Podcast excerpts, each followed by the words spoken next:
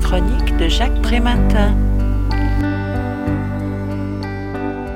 L'empowerment, une pratique émancipatrice Voilà un livre bienvenu pour clarifier un peu ce concept d'empowerment qui a déclenché depuis son arrivée en France dans les années 2000 autant d'engouement que de rejet.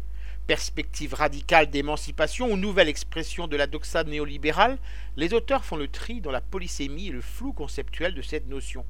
La traduction française du mot est incertaine et insatisfaisante.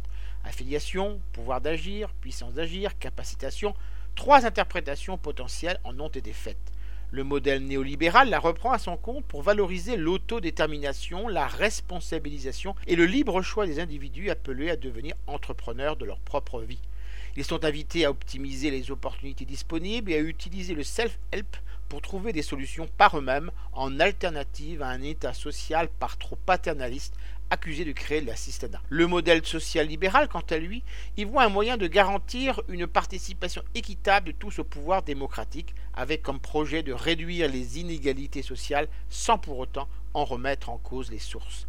Pour le modèle radical, l'empowerment n'est pas fait pour s'adapter aux problèmes rencontrés, mais pour développer la capacité à travailler à son changement. Le travailleur social n'est plus le libérateur ou le bienfaiteur, mais le nourrisseur, le facilitateur, le partenaire, le collaborateur et le mobilisateur des ressources des usagers. Son action consiste à cheminer avec eux pour leur permettre de prendre conscience de leur capacité d'agir, de la développer et de l'utiliser pour transformer la société.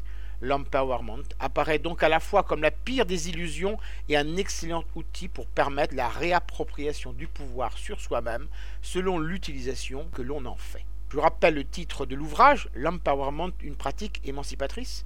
Les auteurs en sont Marie-Hélène Baquet et Carole Biwener. Il a été publié aux éditions de la Découverte Poche en 2015 et vendu 8,50 euros. Vous pouvez retrouver le texte de cette critique dans le numéro 1186 de Lien Social. Il est consultable sur le site du journal www.lien-social.com. Je vous dis à très bientôt.